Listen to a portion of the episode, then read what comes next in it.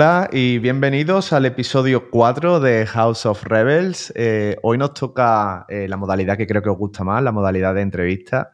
Y desde que comencé con el proyecto de este podcast tenía un nombre en mente, un nombre que a muchos de vosotros obviamente os va a sonar. Y no es otro que el de Serafín Castillo. Serafín, buenas tardes, ¿qué tal? Hola, buenas tardes. ¿Cómo va todo? de estar aquí en tu proyecto de podcast, en uno de tantos que tienes. Bueno, a ver, a ver, es que te tocaba. Al final te estoy llevando de uno a otro, te estoy mareando un poco entre proyectos, pero oye, yo, lo encantado. Estoy encantado. es muy guay. De hecho, cuando, cuando puse el sticker en Instagram para saber quién quería la gente que viniese, eras un nombre recurrente. Así que esto es como, esto es como en el Coliseo. Hay que darle al público lo que quiere. Si quieren sangre, pues sangre. Vamos, así que. Sangre. Tengo muchas ganas, tengo muchas ganas porque además, o sea, hemos hablado un poquito antes, antes del directo y, quiero que sea una conversación, un poco la continuación de la que estábamos teniendo, pero obviamente vamos a intentar articularla un poco para que, para que el resto de la gente que nos escucha pues sepa de qué estamos hablando. Pero mm, ¿Sabes lo interesante de la conversación de hoy? Que, ocurre al final de la que creo que es la temporada más dura que tanto tú como yo, como creo que la mayoría de los que estamos en este sector. 100%, 100%. Exacto. Y creo que no es lo mismo hablar, no sería lo mismo tener este podcast eh, dentro de dos meses, cuando estemos descansados y con todo nuestro trabajo entregado, espero, que, que hoy. acabo en enero. Wow, o sea, bueno, o empiezas en enero, ¿no? Según se mire, Yo quiero tomármelo como acabar. Quiero terminármelo como acabar. No, yo termino en noviembre, pero vamos, ya, ya veo la luz al final del túnel. Pero bueno, antes de meternos en todos esos temas, que hablemos de cómo ha afectado la temporada a nuestra salud mental y, cómo encauzamos todo lo que viene, para toda esa gente que no te conoce, que serán muy pocos, o espero que sean muy pocos, y mucho más a partir de hoy, em, una pequeña descripción de Serafín Castillo. ¿Quién es Serafín Castillo y qué hace? Bueno, bueno, eh, se me da siempre súper mal hablar de mí, pero no me defino como fotógrafo, la verdad, eso creo que ha sido una de mis claves. No digo, soy fotógrafo, ¿sabes? Soy una persona que tiene síndrome, síndrome de Diógenes de guardar recuerdos para la gente y para él. Y me gusta mezclar chocolate y palomitas de maíz. ¿Sabes? Estas son como mis características. Eso quiere decir que me gusta todo y soy una persona bastante, creo que abierta y que bastante crítica también con ella misma, que a raíz de lo que estás hablando de la salud mental de esta temporada y tal, creo que mientras más avanza la temporada, más, más me estoy portando mal conmigo mismo.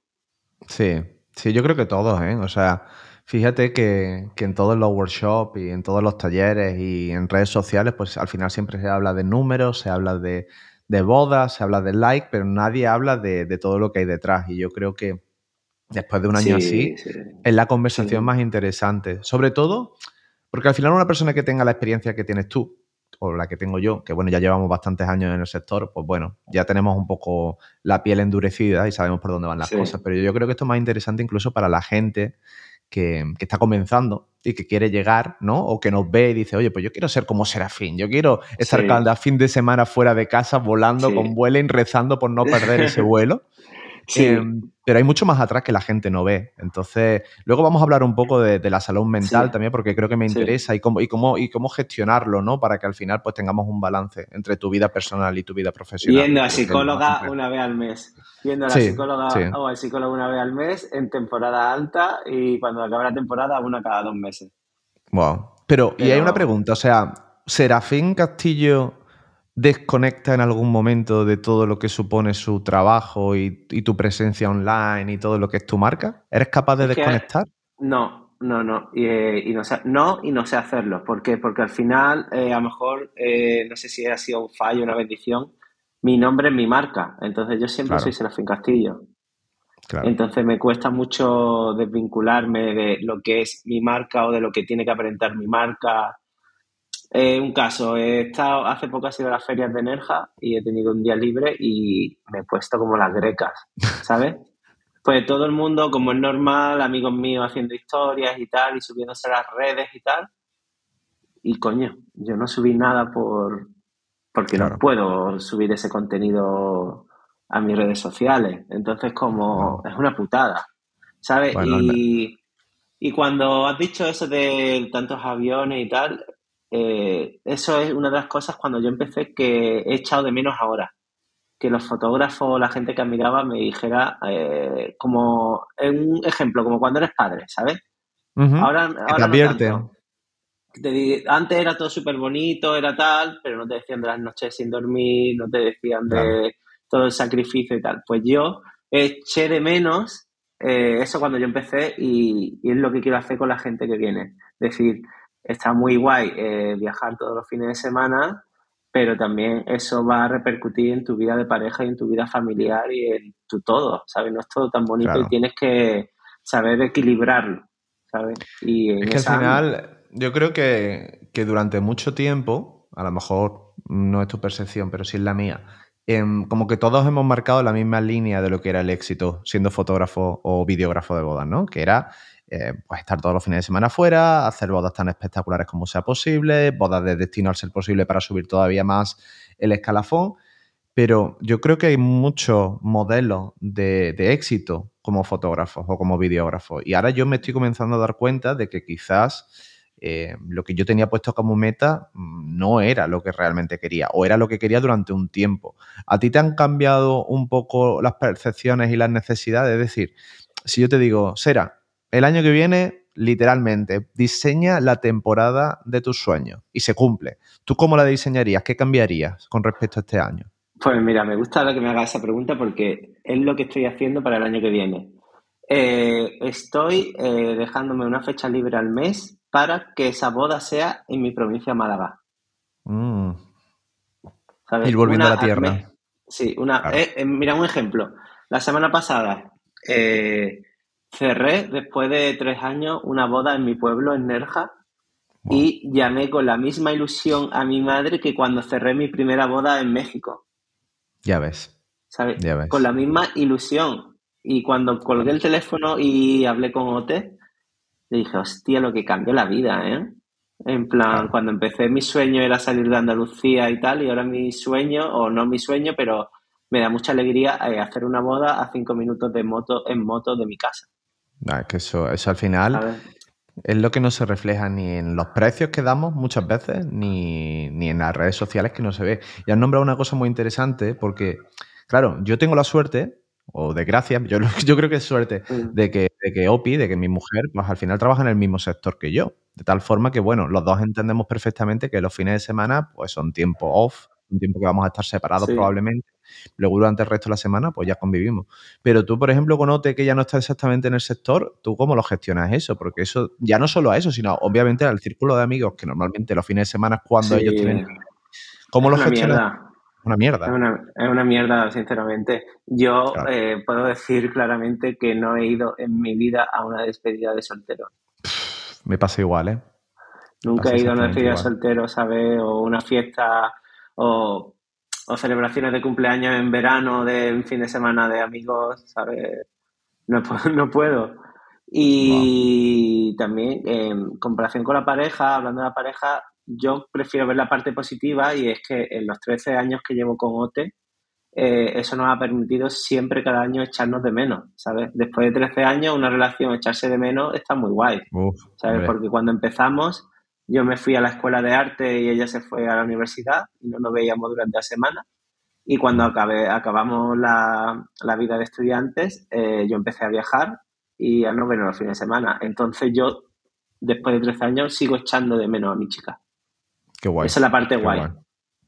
No, además, o sea, yo creo que en este negocio llevarlo como tú lo llevas o, como otros fotógrafos, ¿no? Como yo, si realmente no tienes un apoyo de tu pareja o de la persona con la que estés, es prácticamente imposible. Porque creo que es una de las cosas, tener ese faro, ¿no? Cuando tienes un mal día y pierdes un avión o cuando llegas un día que has dormido dos horas y estás en la estación de tren perdido, tirado. lo que necesita es esa llamada o esa videollamada con la persona que está en su lugar, que tú sabes que está ahí, que te tranquiliza y que, te da confort, ¿no? Sin, sin eso, que muchas veces no se habla, ¿no? Se habla del marketing, se habla de las fotos, se habla de la cámara, pero no se habla de la parte humana que tenemos detrás, que, es tan importante como el resto. sí, además yo creo que he podido crecer tanto que supuestamente me he mantenido en un nivel alto todos estos años porque precisamente por OTE, porque OTE no está en el sector y OTE ve las cosas desde fuera. Hace dos horas me acaba de regañar, pero un montón, porque me han llegado unas fotos de que la he hecho con la Olympus de carrete, que son mis preferidas, y se las he enseñado. Sí. Chote, qué guapa que están, y se pone, ¿ves? Esta sí, pero la galería que me enseñaste antes, veo a las parejas que están como, como muy tensas, tal, ¿sabes? Y me ha empezado a regañar. Digo, Claro, hostia, es que tiene claro. razón, ¿sabes? Ah, Y eso es una cosa guay, muy tío. guay, una cosa muy guay que, que te vea y que te diga los fallos, sobre todo que te diga los fallos, que no te, o cuando te vienes muy arriba y te dice, oye, no te flipes, ¿sabes? Eh, parado. Y que es difícil, ¿eh? Porque lo, lo- lo fácil realmente, y sobre todo a una persona que quiera, es decirle lo que te gusta para hacerla sentir cómoda, pero lo jodido es eso. Y lo que tienes que tener es una persona que te ponga los pies en la tierra. Que yo al Sí. final, y yo, sinceramente, yo llegué a este negocio después que tú, cuando tú ya eras un referente, pero muchas veces se habla, ¿no? Bueno, es que el mundo de la boda al final es un mundo muy pequeño, no nos conoce nadie fuera de este sector, pero da igual. Dentro de tu pequeño Mm. universo eh, es muy fácil que se te vaya la cabeza y que te flipes y que te creas y que, y Sí. que- que pienses que el mundo gira a tu alrededor. Mm, Por eso tienes que tener sí, gente que te baje al suelo, porque que, creo que a todos nos pasa, ¿eh? Te comparten cuatro blogs y, y ya te Claro. piensas que eres el rey del mundo. O sea, eso pasa a todos los Sí, niveles. sí. Totalmente, totalmente. A ver, bueno, pues yo quería hablar también, hablando de la industria, ¿no? Y sobre todo por el año en el que estamos, ¿no? Que al final es el primer año, por así decirlo, normal. Lo voy a poner la palabra normal Sí. entre muchas comillas, después de la pandemia. Y yo te quería preguntar, ¿qué cambios has notado tú, si es que has notado algunos cambios después de la pandemia? Es decir, ¿has notado que los clientes te tratan de alguna forma diferente? Eh, ¿Puedes lanzar los mismos precios o crees que la economía no- o la gente no está dispuesta a gastarse tanto o está dispuesta a gastarse más porque ha dicho, oye, a celebrar la vida que hemos superado todo esto? Claro. ¿Tú qué, ca- qué cambios has notado? ¿Has visto algo de- diferente o lo, ves, o lo ves igual? Sí, lo que es el trato de pareja, yo creo que es, eh, creo que es exactamente igual. También yo vengo de un, de un tiempo que creo que he cambiado un poquito el target de mi cliente, y, pero vamos, el trato siempre, siempre yo creo que ha sido una de mis claves, eh, tratar igual siempre a todo el mundo, venga de donde venga, eh, te apellides como te apellides, eh, me da igual el numerito que tengas en una red social, ¿sabes? Entonces Claro. yo creo que de trato no ha cambiado nada.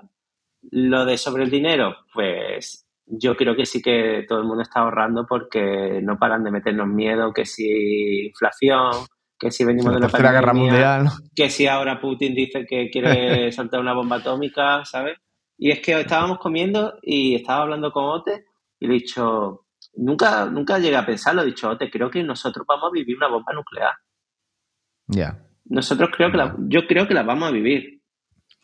Yo creo sinceramente, porque además eh, este tema prefiero no sacarlo, porque si no nos podemos pasar toda la tarde hablando. Soy, un, soy friki de geoestrategia y tal. Pero um, yo sí creo que, que, somos, vamos a ser nosotros, los que estamos en esta franja de edad, la primera generación que lleva bastante peor que sus padres. Es decir, sí, sí, eso que, desde ya. Desde sí, ya, lo, lo desde que ha ocurrido, lo que ha ocurrido esto de tener 60 o 70 años de, de progreso económico, de la gente viajando por el mundo, entre comillas, relativamente fácil, comprándose casas, comprándose Sí. pisos, yo creo que eso no lo vamos a ver. Y me doy cuenta Sí. con una cosa tan sencilla, y te lo pregunto a ti, porque mira, creo que es interesante, no lo tenía apuntado, pero, pero bueno, aquí tocamos el tema finanzas, ¿no? También, ¿no? Venga. Porque al final yo creo que se, ta- se trata de, de tu posición y de, de la mía, pues mm, siempre de intentar subir el precio, ¿no? Para mejorar el nivel Sí. del sector, para lo que siempre hemos hablado, ¿no? Vamos Sí. a elevar entre todos un poco el baremo para que luego a todos nos vaya mejor. Pero yo lo pienso, tío. Em, yo trabajo mucho, igual que tú, Sí. cobro mm, lo que considero una buena cifra, sobre todo teniendo en cuenta que vivimos en España, que con cierto, con Sí. este dinero se vive bien. Pero tú fíjate Sí. una cosa, no nos podemos permitir comprarnos la casa que queramos. Y no estoy hablando de mansiones, o sea, o al menos a mí me pasa, ¿eh? No estoy hablando de mansiones, ni estoy hablando de lujos, ni de coches caros, estoy hablando de una casa con su jardincito, en una zona que te- a ti te apetezca vivir. Sí. Por ejemplo, es que es muy complicado, es muy, muy complicado, complicado. muy triste. Yo llevo Exacto. mucho tiempo diciendo que nosotros vamos, nuestra generación va a poder vivir de lo que ha conseguido nuestros padres. ¿Sabes? Es muy triste, es muy triste. Exacto, exacto. ¿Sabes? exacto. Como eh, somos la, mejor, la generación mejor preparada, pero que no, no nos vale para nada. No, no, para nada. De hecho, em, yo el otro día tuve la conversación con mi hermana, porque mi sobrino, pues bueno, en el colegio se distrae. Tiene 10 años. Sí. Normal Que se distraiga. normal. Y más con el sistema educativo que tenemos, ¿no? Que eso es otro tema. Mm. Pero yo se lo dije, digo, mira, yo, Irene, lo único que te puedo recomendar sinceramente es que la dejes al niño hacer lo que buenamente le guste, porque a lo mejor el día de mañana trabaja en Twitch, hace videojuegos, está gestionando eh, las carreteras en, en un metaverso a saber. Lo que está claro que siguiendo los patrones que nosotros hemos seguido, que nos han dicho, sé abogado, o sé médico, o sé profesor. Sé maestro, sé maestro como yo. Mira, tú, tú maestro, yo iba para abogado. Y al final, hombre, no sé cuánto puede ganar un muy buen profesor o un, bueno, muy buen abogado, sí lo sé, pero sinceramente yo creo que tanto tú como yo probablemente lo estamos haciendo bastante mejor que si estuviéramos haciendo ese tipo de ese tipo de carrera, ¿no? Sí. Una de las conversaciones que cuando Ote empezó la universidad le dije, la universidad creo que es lo más sobrevalorado que tenemos, lo más. Parece que no tiene, es que más ya no te vale tener ni un título porque aparte del título lo tienes que tener cinco o seis másters. Y le dije otra frase que me dijo, hostia, cuando pasó todo me dijo, ¿cómo tenías razón? Lo más difícil de la universidad es ir a clase. Sin duda, sin duda, lo digo por experiencia propia. Yo creo que fue, bueno, en total, yo era horrible, me era horrible. Además, también lo entiendo, es decir, no te están motivando, no te están motivando para ir. Entonces, mm, para, que un, para que un chico o una chica se ponga ya soltarte todo el rollo que ya tiene escrito que te lo podía pasar, pues obviamente es así. Entonces, es muy complicado valorar la educación a día de hoy. Es muy complicado, sinceramente, no sé hacia dónde vamos, pero bueno. Ahora, ahora después hablaremos un poquito porque también quiero, también quiero conocer em, fuera de la fotografía y fuera del negocio de la fotografía hacia dónde quiere ir el serafín del futuro. Porque yo esta conversación es una conversación que siempre me interesa mucho porque, porque, a ver, yo veo mis limitaciones, ¿no? Tanto físicas como mentales, como creativas. Y, y yo llevo ocho años, tú creo que son diez lo que llevas o algo más, si no me diez, Diez. Y, y, claro, yo ya muchas veces lo hablo, ¿no? Con compañeros cuando estamos en la típica comida o, cuando estamos ahí en una boda, ¿no? Digo, yo lo que voy a ir preparando es mi salida. Y suena, y suena coña, porque bueno, llevas ocho años, tienes 35 años, bueno, tío, ¿cómo vas a salir ya? Pero es que yo noto que hay que ir preparando la salida. Y, y por eso te pregunto, o sea, y esta pregunta es doble. ¿Tú tienes un plan y la segunda parte de la pregunta, em, si no tuvieras que tener un plan, ¿a ti qué te gustaría hacer que no fuera fotografía? Es decir, ¿qué otra rama tocaría si tuvieras que reinventarte? Vale, vale. Eh, el plan lo tengo, lo tengo muy pensado, lo que pasa es que no tengo tiempo. Me gustaría hacer un curso puente para ser profesor de fotografía artística en una escuela de arte, como el profesor que me enseñó a mí. Eso sería lo ideal. Y si no fuera fotógrafo, ¿qué sería? Pues yo creo que montaría algún gimnasio o algo de deporte, porque siempre todo el mundo al final hace deporte.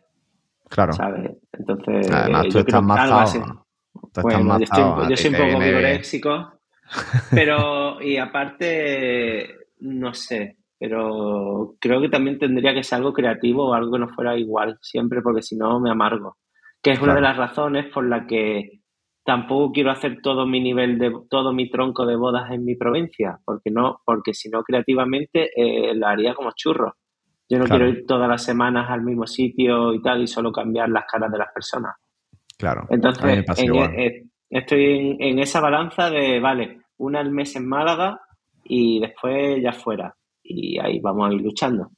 Pero lo de, si no fuera fotógrafo, pues lo primero que quise fue ser maestro, me di cuenta de que los niños chicos no, eran mi pasión, por decirlo de una manera, entonces yo creo que con gente más adulta, siendo eh, profesor de fotografía y tal, sí que, sí que estoy más a gusto. en más, en, uno, en un mes tengo una charla en una escuela de arte, en la Escuela de Arte de Málaga y tal, sobre fotografía de boda y la hago casi todos los años y gratis, ¿sabes? Porque es que me gusta que los niños vean vean eso, vean también como que no vean la fotografía de boda como algo residual, como algo de avergonzarse. ¿sabes? El otro día el profesor me dijo, oye, Serafín, ¿cómo te pongo? ¿Como fotógrafo o como fotógrafo, de, boda? Y yo le dije, ¿por qué me hace esa pregunta? ¿Sabes? Yo soy fotógrafo de boda, no me avergüenza para nada decirlo, ¿sabes? Como... Y además, por suerte, tú has sido precisamente uno de esos nombres que, ha llevado a la fotografía de bodas a, no avergonzarse de ello, todo lo contrario. O sea, fíjate cuántos chicos y chicas hay ahora que quieren ser fotógrafos de bodas. En parte, pues por lo que mucha gente como tú ha hecho por este sector, que es darle prestigio, darle visibilidad y decir, joder, este curro no es solo bonito, sino que, también puede ser glamuroso y puedes ganar dinero. O sea, o sea es así de sencillo. Sí, eh, yo tengo una, bueno, no sé si anécdota o historia, eh, por ejemplo, en mi pueblo, en Nerja, eh, me veían como el fotógrafo de boda y era como así, algo, como algo súper chungo. Mira este que quiere hacer boda, mira tal.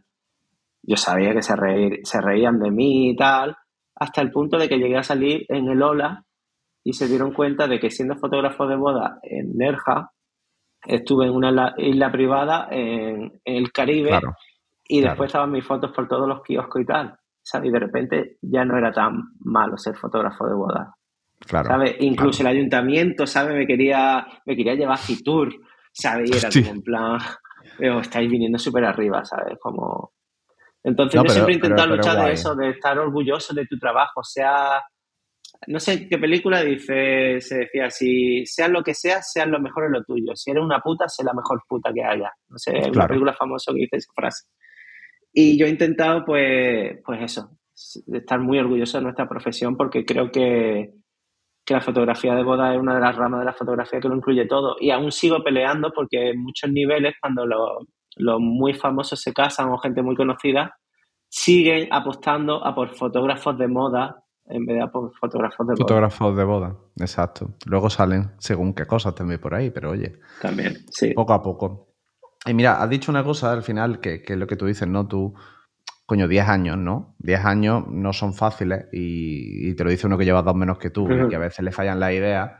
Pero tú has visto también, creo que tú has convivido ya, a ti por tiempo, ya tú ya has convivido con varias generaciones de fotógrafos, porque al final las generaciones de fotógrafos van más rápido que las de personas, es decir, sale y entra. Y tú que has visto mucha gente salir y, entrar, ¿qué crees que ha hecho que tú, y te lo digo yo, ¿eh? no, te no creo que te lo digas tú mismo, te lo digo yo, que tú te mantengas ahí arriba? siguiendo siendo un referente? ¿Qué crees que hace que te mantengas ahí y, entre comillas, no pases de moda? Porque al final, claro, eso es lo difícil. Está, subir pues rápido, bueno, pero ¿cómo lo has conseguido? Sí, sí, a ver, yo también te voy a decir que lo, aunque suene feo decirlo, fue, fue fácil subir rápido. Tampoco porque no había tanto volumen, volumen, de fotógrafos. Acababan de empezar las redes sociales, quien dice Instagram todavía no lo usaba nadie. Y ahí yo venía del, del Fotolog, así que esa era mi red social me fue bastante fácil. Pero difícil creo que ha sido mantenerse, pero no me ha resultado tan duro como creo que ha sido hasta este año, ¿sabes? O no sé por qué, no he sido consciente de que, de que llevo tanto tiempo en esta industria, ¿sabes? Y es más, hoy también es que yo hablo mucho con OTE de esta temporada y de la que viene y tal, me siento, me sigo sintiendo un novato en muchas, en muchas cosas. Y yo creo que eso es una de las cosas que me han ayudado, ¿sabes? Como aprender de todo el mundo, de todo el mundo, saber de lo que viene. Por ejemplo, un caso, se puso como de moda o se ha puesto como de moda de decir, no, no sigas a fotógrafos de boda. No, no mires fotógrafos de boda. Una mierda. Imagínate un, médico, imagínate un médico diciendo lo mismo, ¿eh? No, tienes que ver lo que hay, tienes que ver lo que hay en el mundo y tienes que ver lo que se está haciendo en tu industria, ¿sabes? No vayas de, pero yo creo que, eso, De lo que llamo yo el maestro fotógrafo que te saque, no, porque esto está influenciado en el libro de 1923 de Elian no sé qué. Claro. No, tienes yo al final creo que, eso... tu círculo. Yo creo que eso viene un poco con lo que tú has comentado. te vienen tres o cuatro y te dicen, no, no mires fotógrafos de boda. No, venga a mi workshop, pero deja de seguirme en Instagram. Pero eso sí, me pagan lo que tienes que pagar. ¿Sabes? Pero, pero no me sigas en Instagram y no sigas fotógrafos de boda. No mires nada de fotógrafos de boda. Pues yo, pero yo, yo, te pregunto, al final. Lo contrario. Yo creo que eso puede venir un poco del ego, ¿no? Porque al final, del ego de decir yo soy mejor que los fotógrafos de boda. Yo no voy a compararme con otros fotógrafos de boda. Lo único que me puedo imaginar, porque al final. No, ¿por qué, por, mira? Era por el rollo de no, no, dejas, no dejes de. Si miras fotógrafos de boda, te vas a influenciar. Vas a hacer lo que. No digo que tu 100% de visualizaciones sean a fotógrafos de boda. Es más, yo creo que un 20%, un 15% sería lo ideal. Pero de ahí a no fijarte en tu competencia barra compañeros es absurdo. Es absurdo, ¿sabes? Como tienes que saber lo que viene y tienes que saber lo que está gustando ahora mismo. Es como si ahora, en la época que estamos, en esta temporada, dices, eh, no tienes que usar flash. ¿sabes? Pues es lo que se lleva Ahí me, la has puesto, me has puesto la pelota botando y dentro del área porque era justo lo que te iba a preguntar ahora. Porque además eh, son las tendencias, ¿no? Vamos a hablar de tendencias. Además, tú has tenido siempre un ojo clínico para eso. Yo creo que si tienes varias habilidades, esa es una de las que te hace más fuerte y, es que eres un tío que te adelantas a, las modas o las ves venir antes que el resto y, y, las ajustas a tu forma de trabajar. Y además ha habido una cosa que me has comentado antes, que la has soltado por ahí arriba y quiero tocarla también y traérmela para acá, Por un lado es que has dicho que estás cambiando un poco el target de tu cliente, ¿no? Y por otro lado, em, lo quiero unir con esto, es decir, ¿a quién estás apuntando? Es decir, estás apuntando, ¿cuál es esa tendencia que tú ves a por la que vayas ahora mismo? Vale, por la tendencia, lo que, lo que ahora tendencia, a ver, mi target de cliente ha subido porque ha subido eh, mi, presupuesto económico. Entonces eso ha subido un par de más de escalas sociales. Entonces, eh, eso es por mi cambio de target, porque yo quería o porque yo quiero saber hasta dónde puedo llegar en España. ¿Sabes? Como, ¿Hasta dónde puede llegar? Entiendo, a nivel económico, es decir, cuánto puede subir. A nivel económico, y también tenemos que saber que todo el mundo o toda, toda industria tiene un techo. Claro. Y ese techo depende de dónde vivas, de tu, del contexto social donde estés, donde te pueda donde te puedan contratar. No es lo mismo eh, los precios económicos en España que en Estados Unidos, por ejemplo. Claro, no tiene nada que ver. Y tenemos que saber la cultura que hay en las bodas de eh, fotógrafos en Estados Unidos o en España, por ejemplo. Entonces, estoy ahí jugando con eso. Que también te digo que es aprender, ¿sabes? Sentirte novato porque cada vez que haces un cambio en tu negocio es como tienes, como hemos hablado antes, tienes esa mosca detrás de la oreja en plan. Y yo creo que una de las, repitiendo de lo que la pregunta que me has dicho antes, cómo he podido conseguir estar en lo alto, ha sido porque siempre me he sentido, me he sentido muy novato y siempre tengo la mosca detrás de la oreja. Siempre. ¿Por qué? Porque hablando con mi psicóloga, eh, mm, estoy trabajando en mi autoestima y de repente tengo un complejo de síndrome de impostor gigante porque todo el mundo me dice que vale, que puede ser referente, que lleva 10 años tal, pero yo cuando, apago, ah, cuando apago el ordenador y vaya paseando a mi perra por el río, digo, pero, pero sí, ¿qué hago yo diferente, sabes? Si solo hago fotos y miro cosas.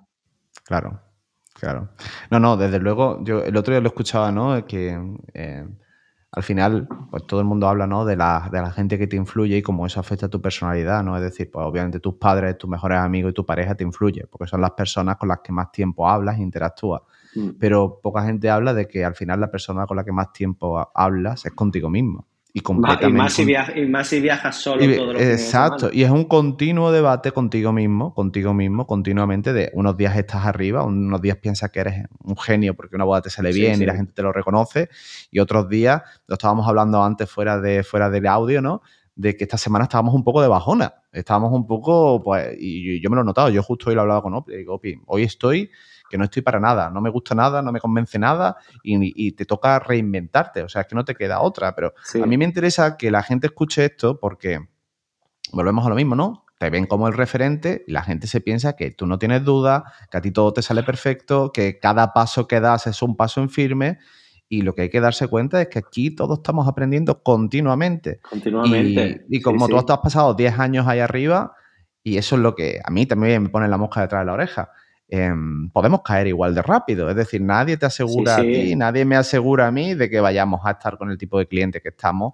Entonces, ¿tú cómo, tú cómo gestionas el riesgo de tomar según que ciertas decisiones? ¿La tomas y luego te adaptas a ella o tienes un plan B y un plan C, un plan yo No, yo no soy de tener planes alternos ni nada. Yo soy muy impulsivo y hago una cosa, ¡pum! Y después pienso las consecuencias.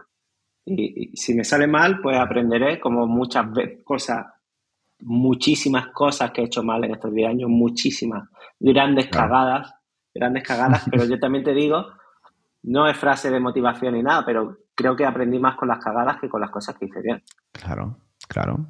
Lo mismo, lo mismo es como cuando OTE te dice lo que tienes que oír y no lo que quieres oír. Es lo mismo, las cagadas es cuando es cuando realmente se aprende y cuando realmente valoran las cosas. Es como una cosa, un tip o que quiero hablar.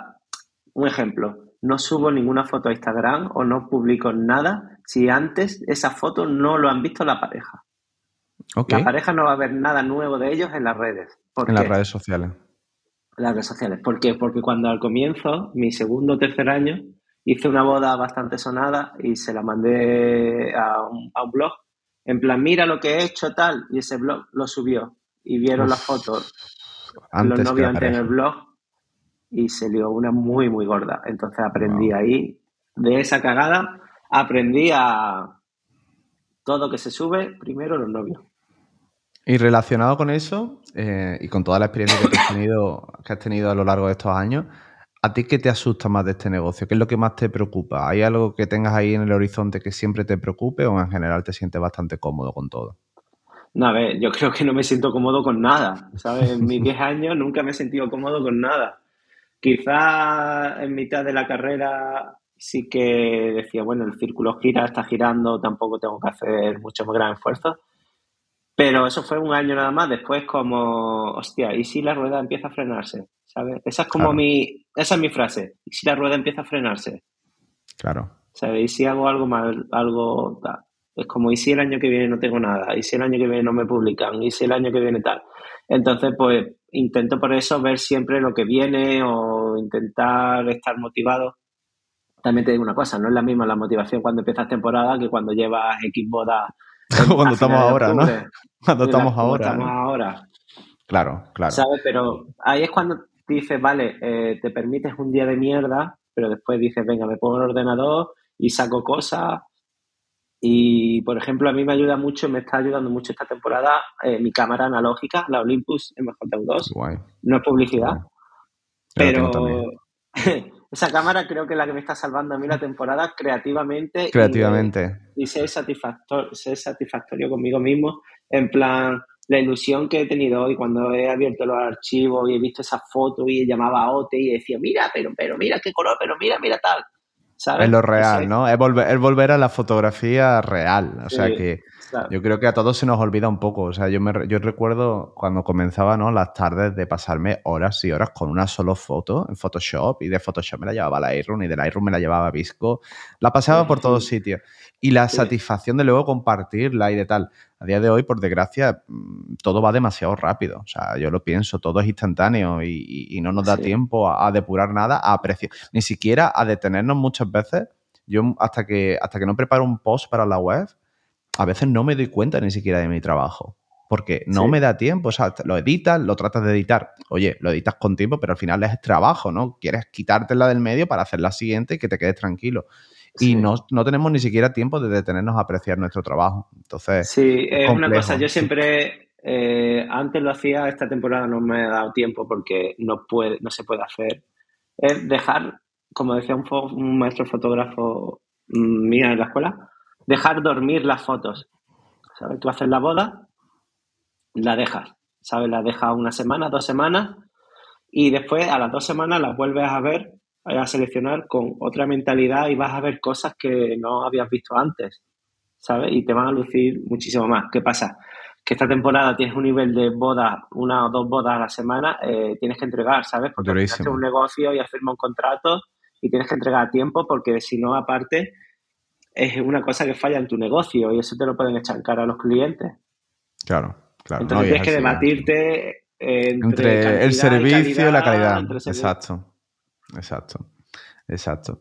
Bueno, y hablando, y hablando de calidad, y además esto lo has mencionado, y, además creo que es el tema que a todo el mundo le interesa, porque esto, esto a la gente le encanta, es el tema del dinerito. Y sobre todo, a mí siempre es un tema que además yo me lo he planteado mucho y lo he hablado mucho, ¿no? Y es un poco, eh, ahora que estás cambiando el target, y que, bueno, yo, yo por ejemplo no estoy cambiando tanto el target, pero eh, sí estoy subiendo precios continuamente, y antes lo hemos hablado un poco fuera de cámara también.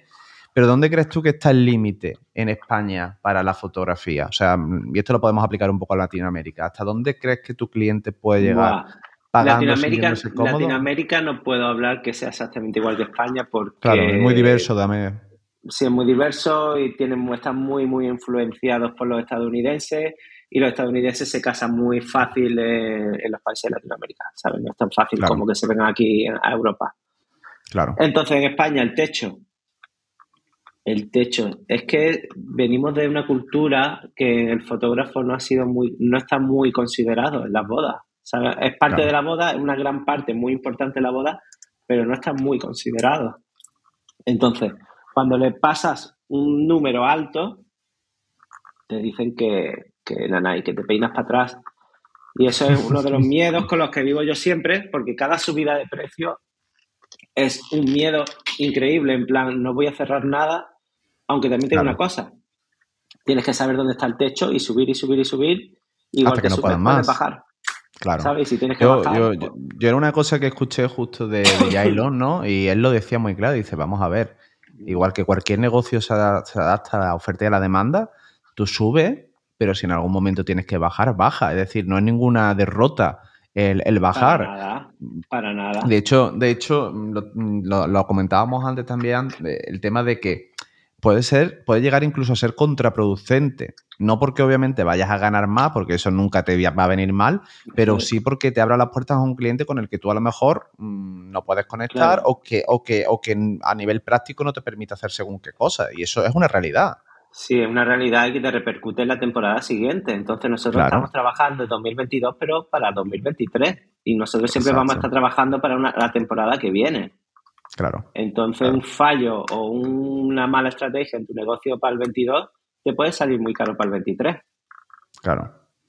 Y tú, o sea, imagínate, obviamente no es defender tu precio, imagínate que tú vendes tu bodas a 1.500 euros, 1.600 euros. Entiende, cualquier persona puede entender que eso es un precio lógico para un fotógrafo de boda, mucho más de tu nivel, ¿no? Pero cuando ya tenemos que defender cosas más caras, el doble, el triple de, ese precio, ¿tú qué tratas de utilizar como gancho para que tus clientes entiendan el valor? Es decir, porque mira, a mí me pasa mucho, ¿no? Sobre todo en The Process, ¿no? En la formación, muchos fotógrafos que están comenzando, pero yo, y es que no los convenzo de que mi valor es tal o es cual, porque hay, hay otro fotógrafo al lado suya que va a cobrar la mitad, obviamente, ¿no? Eso al final todos nos enfrentamos a ese problema.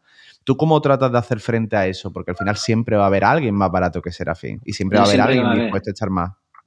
Claro, pero yo creo que la suerte que tengo yo en este tema es que tengo una marca considerada, consolidada ya.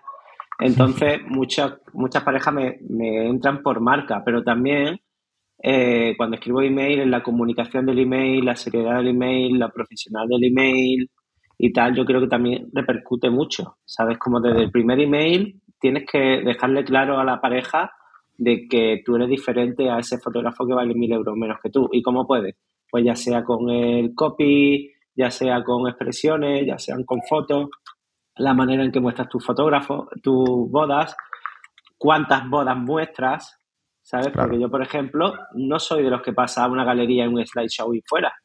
¿Sabes? Yo le paso dos o tres para que vean que es que no me ha sonado la flauta que es que claro, que la vean desde dentro, que la veas desde dentro, claro, exacto. Claro, en plan, no te mando la boda esa espectacular que me salió todo bien, te mando tres para que veas que en las tres fui bueno. Y aparte de esas tres, te mando otros tres live show en las que también fui bueno. Wow.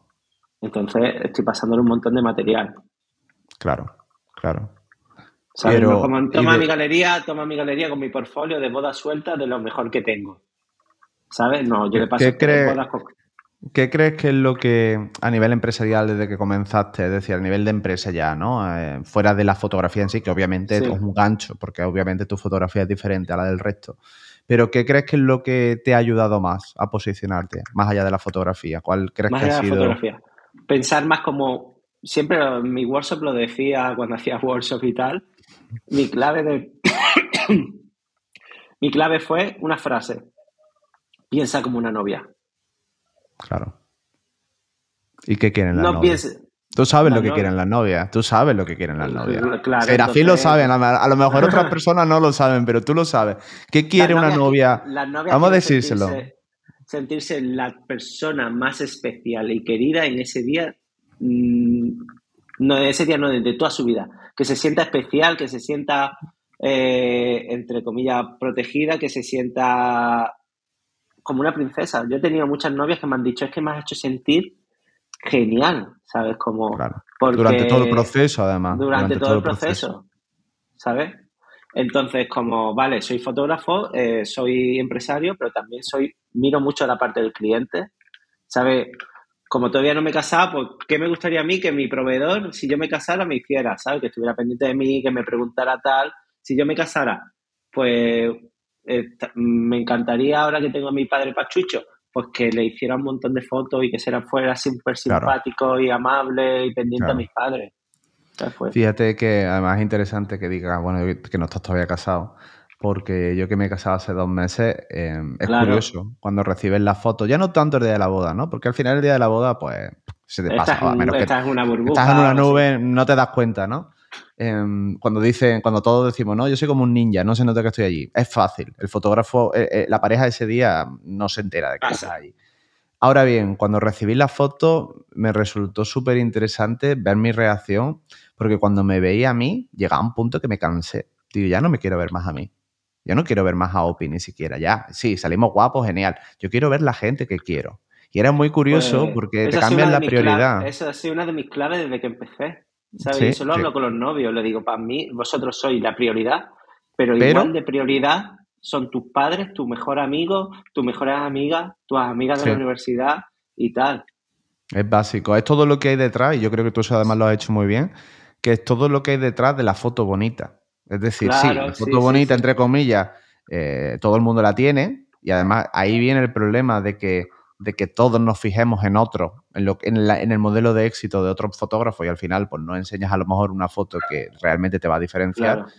pero desde la experiencia de, ser, de, de casarme esos dos meses, es que al final lo que te interesa son ver la foto de toda esa gente Claro, que y mira, por ejemplo, yo ayer o antes de ayer subía una foto a Instagram en mi feed de la novia y su madre. ¿Sabes? Claro. Sí, la vi, la vi, la vi. O sea, cuánto. Yo solo veo fotos de pareja, ¿sabes? Que es lo que vende y es lo que como atraemos a los clientes, sí. Bueno, bueno, Pero- tú, tú vendes con fotos de madre y de, y Por de eso, padre. y yo tengo ¿sabes? unas fotos que más me gustan a mí que he hecho en mi carrera es de un padre y su hija, cuando el padre ve por primera vez a su hija y están los dos casi llorando frente con frente. Claro, claro. Y al final piensa una cosa, te has diferenciado por algo. Quizás sea eso, quizás sea eso, ¿no? Y creo que es un mensaje guay para la gente que nos esté escuchando. Que al final creo que igual que te atreves a subir precios, igual que te atreves a tomar ciertos riesgos, hay que tomar ese riesgo de enseñar realmente lo que nos apetezca. Y al Claro. final, Y hay que, to- hay que tomar mm, riesgos, ¿sabes? Si quieres destacar en este en Exacto. esta burbuja que tenemos de fotógrafos que somos tantos, tienes que destacar por algo, ¿sabes? Que si no Claro. vas a, estar en la pecera con un banco de peces, ¿sabes? Y Bueno, y- da igual que lleves 10 años como yo, que lleves un año, tal. Imagínate si yo empiezo a hacer todo lo que hace todo el mundo, mostrar todo lo que hace todo el mundo, voy a pasar desapercibido. al Tenga el final, que tu, al final tu creatividad se va a la mierda directamente también. Si tú no haces un poco yo. Yo creo que además el proceso creativo está mucho en equivocarse. Porque claro, tú ves muchas veces, ¿no? Pasa un poco como lo- con los grupos de música, ¿no? Los directores de cine. Hay Sí. una época en la que te encantan sus discos, de repente se ponen a arriesgar porque para ellos creo que es necesario. Y dices tú, wow, ahora no me gusta nada, no me gusta nada de este disco, ¿no? Pero ese artista lo necesita. Y a lo mejor sabe que a ti no te va a gustar el disco igual que te gustaba antes o que te va a quitar audiencia, ¿eh? Mm. Porque dice, bueno, es que eh, le gustaba este estilo más flamenquito y ahora se ha vuelto tecno oscuro, ¿no? Y dices tú, joder. Sí. Pero creo que nos tiene que pasar un poco. Incluso yo muchas veces digo, y a lo mejor lo pienso con perspectiva, digo, oye, pues a lo mejor esto lo probé en su momento, pensaba que era una buena opción y luego me di cuenta de que no me molaba. O sí, pero hay que hacer incluso cosas que se salgan muy lejos de lo que normalmente nos gusta, si no, es imposible progresar, creo yo. Sí, sí. Y más, por ejemplo, y cuando progresas y a lo mejor te sale bien la jugada, dices, ¿cómo coño podía estar haciendo eso? Me pasa a mí con mi color antiguo, Claro. ¿sabes? Claro. He cambiado el color este año, pues yo veo, no puedo ver mis fotos del año pasado. Y digo, hostia, tiempo, pero, ¿eh? y digo, pero ¿cómo podías, pero cómo podías estar haciendo esto, será? ¿Cómo no lo veías? Tal? Bueno, pero al final son los ojos que van Pero cambiando. ahí, claro, pero ahí también te digo una cosa, que ahí es, que ahí es, solo lo vemos los fotógrafos, el color. Ah, claro. al final las claro. parejas ven el momento, ¿sabes? Y si a las parejas les da igual el Promise 1.4 que el VSC o Kodak Ultra 400. Da igual, da- da igual. quieren, el, quieren el momento. Quieren, quieren sentir la sensación de ese momento. Completamente. No, es así, es así. Ahí O no hay, ahí no hay casado, historia. Tú que estás casado no, ve- no verás el color, pero verás el gesto de Opi cuando te roza la mano, o Claro, el abrazo claro. que te dio tu padre, o, O sea, no yo- o la- yo me- o yo me digo- yo viendo- Claro, yo viendo las fotos te das amigos. cuenta, dando las fotos, si sobre todo tienes un buen fotógrafo, ¿no? Em, yo creo que es aquel- aquella persona que es capaz de ver y darse cuenta de lo que hace a una persona ese tipo de persona. Yo viendo las Claro. fotos de mi boda me daba cuenta de que, aunque es un- era un fotógrafo que no nos conocía, porque no nos conocía ninguno, pero sabe mirar. ¿Qué pasa? Que sabe mirar para disparar cuando esa persona va a ser mejor representada tal y como es. Eso no quiere decir más guapa, ¿eh? Eso quiere decir que si esa persona... el gesto. particular. Claro, claro. Yo, por ejemplo, eh, hay una foto de mi sobrino y mi sobrino es muy introvertido y si le llaman la atención, pues él pasa un poco de ti y estaba sometido a 100 personas a su alrededor y tiene una foto, además se ve de lejos, con una lente larga y lo ves como aislado, queriendo quitarse del medio, ¿no? Y digo, joder, o sea, qué ojo, que ojo, porque es que esa foto es mi sobrino, no otra, no, no una de él riéndose. Y ahí es donde llega el fotógrafo que ya desde mi punto de vista es supremo, ¿no? Que, que eso que eso hay que tener un talento muy especial para saber mirar y para saber ver. Yo creo que eh, muchas de las fotos que yo veo a día de hoy, no es ninguna crítica, simplemente, yo también las tomo a veces, ¿no? Es simplemente una foto de una persona que está en un momento sin más. Es decir, está fotografiando eso como podría fotografiar un árbol o un gato, pero no hay, no hay una narrativa. Es simplemente, pues dispara todo lo que se mueva y selecciona esta foto que creo que es la que mejor, la que más me gusta o la que más bonita es. Pero hay mucho más detrás. Sí, sí. Por eso, a mí justamente ahora, mi momento preferido es el cóctel. Mm, porque es más natural. es más natural todo, está todo el mundo ya súper feliz, relajado, hablando unos con otros, las parejas que han ido a la boda están entre ellas, y, entre ellas interactuando. Me gusta mucho ese, Curioso, ¿eh? el cóctel. Curioso eso. Yo, yo, saco muchos detalles de, en el cóctel de parejas, eh, cuando, se, ah, cuando se tocan la cintura, cuando están agarradas la mano, o cuando el novio está hablando y ella la está mirando, unas parejas de amigos, ¿sabes? Los momentos en mitad, o sea, que es lo, que es lo bonito. Yo, yo antes siempre trataba de, darlo todo en el shooting de pareja, ¿no? Porque sabía que, bueno, esa era la foto, ¿no? Y cada día me aburre más, ¿eh? Cada día me aburre más. Y no por nada en especial, ¿eh? Porque, por ejemplo, otro día tuve un caso súper, súper bonito, porque la pareja se casó y justo recién casada Em, se metieron en, la sala donde ella se estaba cambiando, que además había una luz increíble, y se tomaron un champán los dos, charlando, ¿no? O sea, no fue, yo entré ahí un poco a hurtadillas, ¿no? Entré ahí calladito, me puse a dispararle, y además ellos se dieron cuenta, pero les dio igual. Y digo, esto me mola, o sea, se lo dije a ellos, digo, esto es mucho mejor que cualquier shooting que vaya a hacer, mucho mejor que cualquier parte del shooting. Entonces, eso es lo que me interesa, realmente. Sí, tenemos que ver todas esas cosas. Sí, trabajé este fin de semana con una wedding planner que cuando terminó la ceremonia y salieron los pasillos de los novios, se llevó a los novios y los dejó dos, los cerró en un saloncito, cerró la puerta y le dijo, estos dos minutos son para ellos nada más.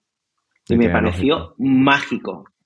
Me pareció mágico, ¿sabes? Yo cuando me case quiero estar dos minutos solo con mi mujer. Claro. Claro. es que es así.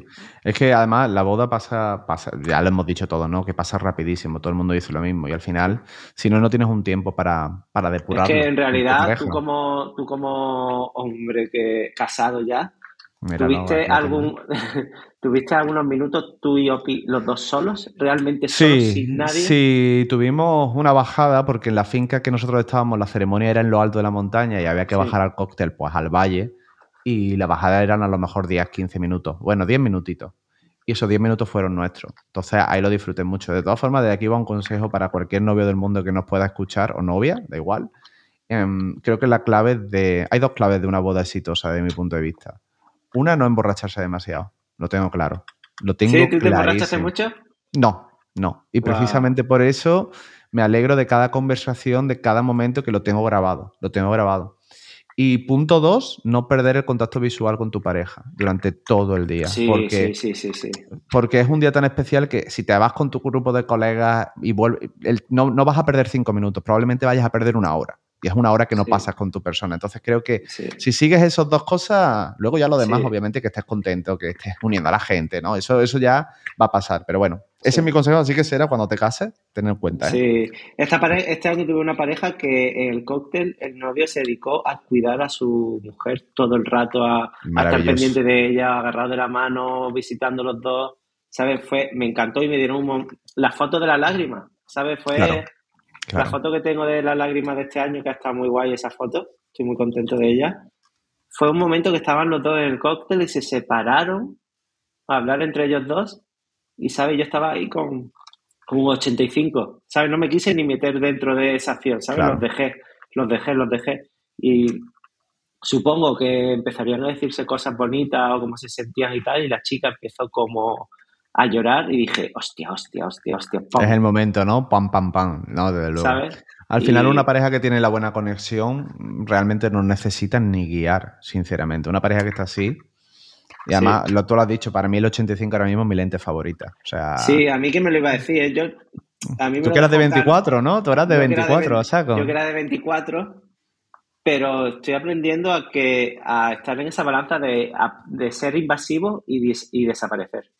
Exacto. Me, pasa, me está pasando lo mismo. De hecho, eh, mira, una de las cosas también que aprendí de mi boda es que yo me fijé en las lentes que llevaba Dylan, que era el fotógrafo, y 28-70 y 70-200.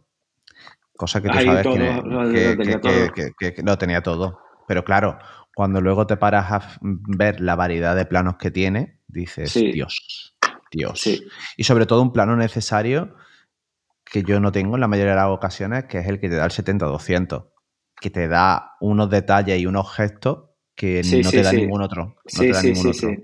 Sí. Es- Sí. Yo creo que va a ser mi configuración para el año que viene. Fíjate Sí. que jamás la he probado, o sea, nunca la he tenido como tal, pero me apetece, me apetece mm, volver a los orígenes un poco, porque al final así Sí. es como trabajaban los fotógrafos antes. ¿eh? O sea, no, estamos diciendo nada Yo nuevo. lo que he notado este año, que mi manera de fotografiar ha cambiado y que antes, por ejemplo, hace unos cinco años era como impensable, ahora disparo mi 90% todo vertical. Buah, yo igual, ¿eh? Yo igual. Vertical. Pero al final porque, la, co- porque eh, los clientes y las personas consumimos ya diferente, de diferente manera las fotos. Las consumimos en un móvil que es un formato vertical. Claro. Es, es- es jodido, ¿sabes? Porque em, al final, cuando se ven las fotos como, como pareja, volviendo de nuevo Sí. al cliente final, en la primera experiencia normalmente la, la ves en la tele, o sea, te esperas, o en un Sí. ordenador, te esperas a verla, ¿no? Y creas todo Sí. un evento alrededor de eso. Y al final, tú, tú lo sabes igual que yo, con la foto vertical pierdes eh, dos tercios de la... De la, Sí. de la- de la- Sí. Y no, no es el mismo efecto, wow. A mí me moló mucho, y vuelvo, joder, estoy poniendo a Dylan aquí por las nubes, pero es que es una máquina, em, que había mucho horizontal. Y yo me pensé, había, Mm. había vertical, obviamente, había, había Sí. vertical, pero había mucho horizontal.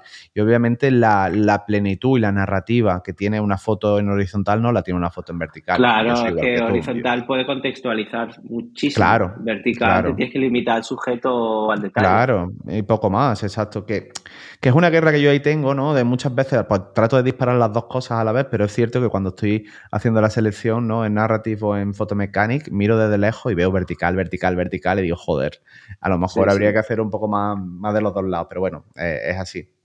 Bueno, Sí. vamos a ir metiéndonos en otro tema, ¿vale? Venga, ya estas van a ser preguntas un poquito más cortitas, pero bueno, vamos a, vamos a tocar un poco más para que la gente te conozca me enrollo, mejor. me enrollo mucho. No, de eso se trata, de eso se trata. Em, hablando de, de expectativas, que creo que, que es importante también y, y que, que tu cliente, ¿no? Tu cliente tiene expectativas de viene a mi boda Serafín Castillo. Viene a mi boda a uno de los mejores fotógrafos de España. ¿Cómo manejas tú la expectativa de tus clientes? ¿Cómo los gestionas? ¿Hay algún No. truco que tengas o cómo lo haces? Porque entiendo que ellos ya quieren algo top Claro. de tu parte. Claro, y, mm, y eso es una cosa que me pasa siempre. eh, le tengo muchísimo miedo siempre a todas las entregas. Cada vez que entrego una boda me pongo malísimo, en plan, porque tiene las expectativas tan altas, en plan, mm, como viene Serafín Castillo a mi boda tal. Y mi problema, vuelvo a hablarlo, que voy a la psicóloga, es eso. Claro. que como tengo, ellos tienen mucha, mm, ponen mucho en mí, pero que al final se lo doy, al final tú entras en Google y tengo todas las reviews increíbles. Pero eh, cada vez que hago una entrega, eh, digo, hostia, hostia. ¿Y si no? Y, y si, y si no, ¿Y ¿sabes? si no? y, y eso le pasaba, o le, no sé si le seguirá pasando, a, a quien ha sido mi referente, Sean Flanagan, Ujú. Eh, me decía, cada vez que entrego una boda, eh, lo paso fatal, ¿sabes? En plan, Claro. ganas de vomitar, lo paso muy mal. Joder. Y yo decía para adentro, hostia, tú que eres el puto amo del mundo, para mí lo era y lo sigue siendo, que te pongas nervioso porque vas a entregar una boda, ¿sabes? Y ahora es como lo entiendo, ¿sabes? Estés en el nivel que estés, siempre vas Siempre. a tener ese run run de easy. Al final es- son los jueces finales. Da igual Claro. todo, es decir, da igual el reconocimiento que tú tengas, que la gente hablando mal te coma la Mm. polla en Instagram, da igual, da igual que si tú luego entregas un trabajo y, y el resultado o la- el, el feedback que recibes no es bueno, lo demás no importa. O sea, es decir, lo demás desaparece. Y yo creo que eso es una cosa, al final, claro, yo creo que hay dos tipos de fotógrafos, ¿no? Habrá más, ¿no? Pero esto es una- un resumen así muy, muy básico, ¿no? Está el que quiere ganar dinero, que es un fotógrafo, o sea, solo quiere ganar dinero, es decir, hace fotos igual que podría hacer churros o ser mecánico, simplemente ha caído ahí. Sí, Y luego está el fotógrafo que trata de decir algo con su mensaje, que no se conforma solo con, con el dinero, que también quiere transmitir algo, ¿no? Como, Claro. como, como eres tú, por ejemplo. Y, y ahí viene el problema, ahí viene el problema, porque es un continuo reto y, que las parejas entiendan tu proceso creativo y hacia dónde quieres ir y todas tus incertidumbres y el experimentar. Claro, aquí experimentamos en bodas, en un evento que no se repite. Que claro, que os gusta o no gusta. Y si quieres hacer una foto trepidada, os gusta o no gusta, pero ahí no, no hay ni flores. Claro, ¿eh? pero ahí, hablando de tendencia y todo eso, claramente las fotos trepidadas es una tendencia. Claro. Pero hay que ser, mm, hay que ser listo. Tú no puedes entregar una boda entera o una parte de trepidada, ¿no? Trepidada. No puedes. Sé, que gente lo ha hecho. No puedes, no. puedes. Tienes que, la tendencia tienes que ser algo puntual, apoyarte en eso. En usar el, el flash ahora con luz de día en exteriores, algo puntual el trepidado en algo puntual. Un poquito, en un momento que tenga sentido también. Claro, tú no puedes, tú no puedes hacer los preparativos de una novia trepidado entero. ¿Te gustan las tendencias nuevas que están llegando o no te gustan? Las fotos, las fotos trepidadas me molan, pero porque tienen su sentido, viene del analógico las fotos, porque mm, en estos carretes que he recibido hoy, eh, tengo muchas fotos trepidadas que no las he hecho a posta, pero es que es, es lo natural de la fotografía. Y tú ves ahora el libro este de Mario Testino, tiene muchas trepidades porque viene del analógico, es algo natural de la fotografía. Que con lo digital lo hemos añadido, pero es algo natural. Pero eso es otra cosa de, de entregar todo trepidado, eso no. Pero algo puntual, sí me parece, a mí me mola. A mí también, mola. yo lo pruebo. En todas las bodas pruebo un poquito, como tú dices, pero. Claro, un, poquito, pero después, pero después digo, tampoco voy a entregar 20 trepidadas porque tampoco es Serafín Castillo 20 No, lo van a entender, claro, tampoco lo van a entender, o sea, no tiene sentido. Ahora, acabas de, acabas de mencionar a Mario Testino y tenía una pregunta ahí, porque claro, ya fuera de fotógrafos de boda, que ya nos ha quedado claro que te podemos tener entre un 15 y 20% de fotógrafos. Si hay un 30 tampoco nos pasa nada. Pero fuera de fotógrafos, ¿vale? Porque bueno, Mario Testino y toda esta peña al final obviamente son referentes, ¿no? Y como están en la moda, están muy cerca de lo nuestro. Pero fuera de fotógrafos, y yo que sé o sea, yo sé al final que tú también eres muy buen empresario. De hecho, gran parte de tu éxito es ser buen empresario también y tener eso en, serio y tomarlo en serio. ¿Qué creativo o qué persona te, inspira, miras por ahí que no tengan nada que ver con el mundo de la fotografía? ¿Hay alguna persona en que te fijes y digas, guau, me encanta cómo hace el marketing, ¿no? me encanta cómo esta gente, esta persona comunica? ¿Tienes pues a alguien ahí específico? Eh ahora que estoy así tan obsesionado con el gimnasio y con el deporte, el mundo fitness también es un mundo muy interesante y cómo se comunican y los vídeos de YouTube que hacen y, los TikTokers o los bloggers también, ¿sabes? Es más. ¿En serio? Eh, ¿eh? hace poco eh, en, el aeropuerto estaba en Málaga y habían como unos blogueros grabándose y vi que cogían la cámara de una manera rara, como se la apoyaban en la barriga, abrían la, abrían la, la carcasa, no, la pantallita y se la ponían mirando hacia él, como, la, como las cámaras antiguas que tenías que mirar para abajo. Sí, sí, sí. Estaban, estaban disparando, grabando así. Pues yo en una boda en mitad de temporada dije, me acordé y dije, voy a probar. Y dispara ahora sí. Wow. Disparo como las qué, qué, consigues? Como otra, otra visión, otro ángulo también, ¿no? Porque tiene la cámara más baja también, claro. Sí, consigo otro ángulo y tal, y de tonterías de gente random que he visto en un aeropuerto, me he copiado y tal. O sea, que también... Al final, la inspiración, ¿dónde la coges? Cualquier cosa. Pero también te digo que para tener inspiración tienes que estar bien contigo mismo y estar en ese punto. Si estás como, por ejemplo, me habla mi psicóloga, estoy hablando mucho de ella. Mm, eh, si estás en una fase en una fase roja, como ella me dice, venga lo que venga, veas lo que veas, eh, no vas a poder absorber nada porque tú estás con tus miedos y tus mierdas tú mismo, ¿sabes? Pero si estás, es un momento guay, es un momento verde, calmado, que estás en paz tal, cualquier cosa que te venga, la vas a absorber. La vas a, hacer tuya, la vas a hacer tuya.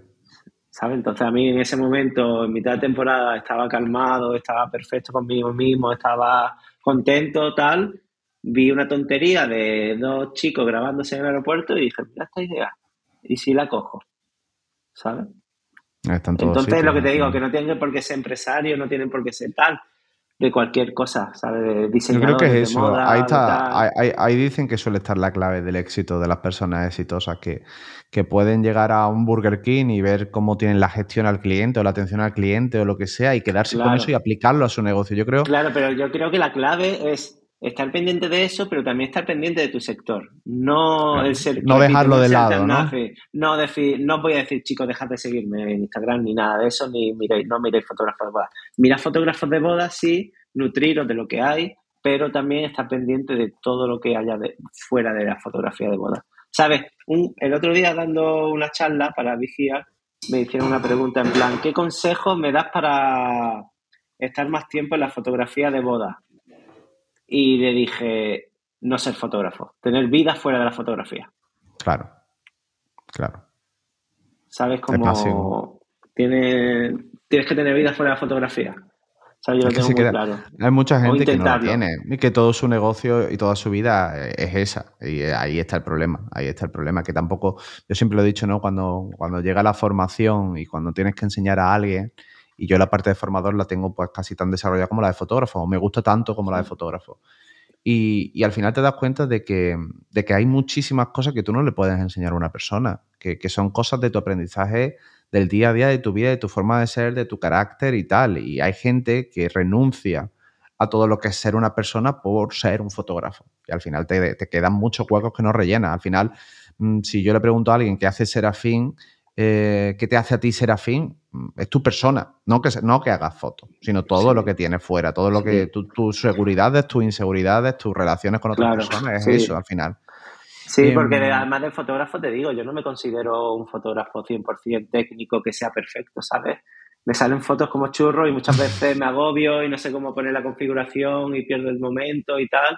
Y sé que mis fotos no son perfectas, pero después, pues. Bueno, pero eso, eso lo suples con tu pasión, lo suples con otras cosas, claro, al final cuántos fotógrafos hay súper técnicos que luego no tienen ningún tipo de flexibilidad ni de creatividad, simplemente saben disparar muy técnico y, todo lo contrario. Al final es una mezcla. Al final es cualquier producto que puedas vender. Si tu producto es la naturalidad y el saber conectar, tu cliente le va a encantar. Hay una cosa que te quería preguntar, la tenía por aquí apuntar, te la voy a soltar antes de que nos metamos ya en las preguntas rápidas, rápidas, de verdad.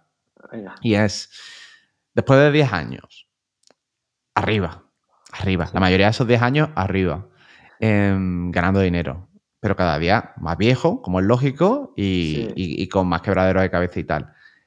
Em, la respuesta lógica y lo que hace mucha gente, y también te quiero preguntar por este modelo de negocio porque creo que es interesante, em, ¿en algún momento te has planteado eh, tener equipos o tener una marca blanca eh, y decir, oye, vamos a aprovechar realmente el tirón que tiene Serafín Castillo para en lugar de ganar 100, ganar 300? Sí. ¿Te lo has planteado? Y si no lo, has hecho, ¿por qué no lo has hecho? porque creo que cometí el fallo de, y también fue como cuando comenzamos todos, de asociar eh, mi empresa a mi nombre. ¿Sabes? No puedes, no podéis hacerte la foto Pepe Palotes eh, llamándose Serafín Castillo.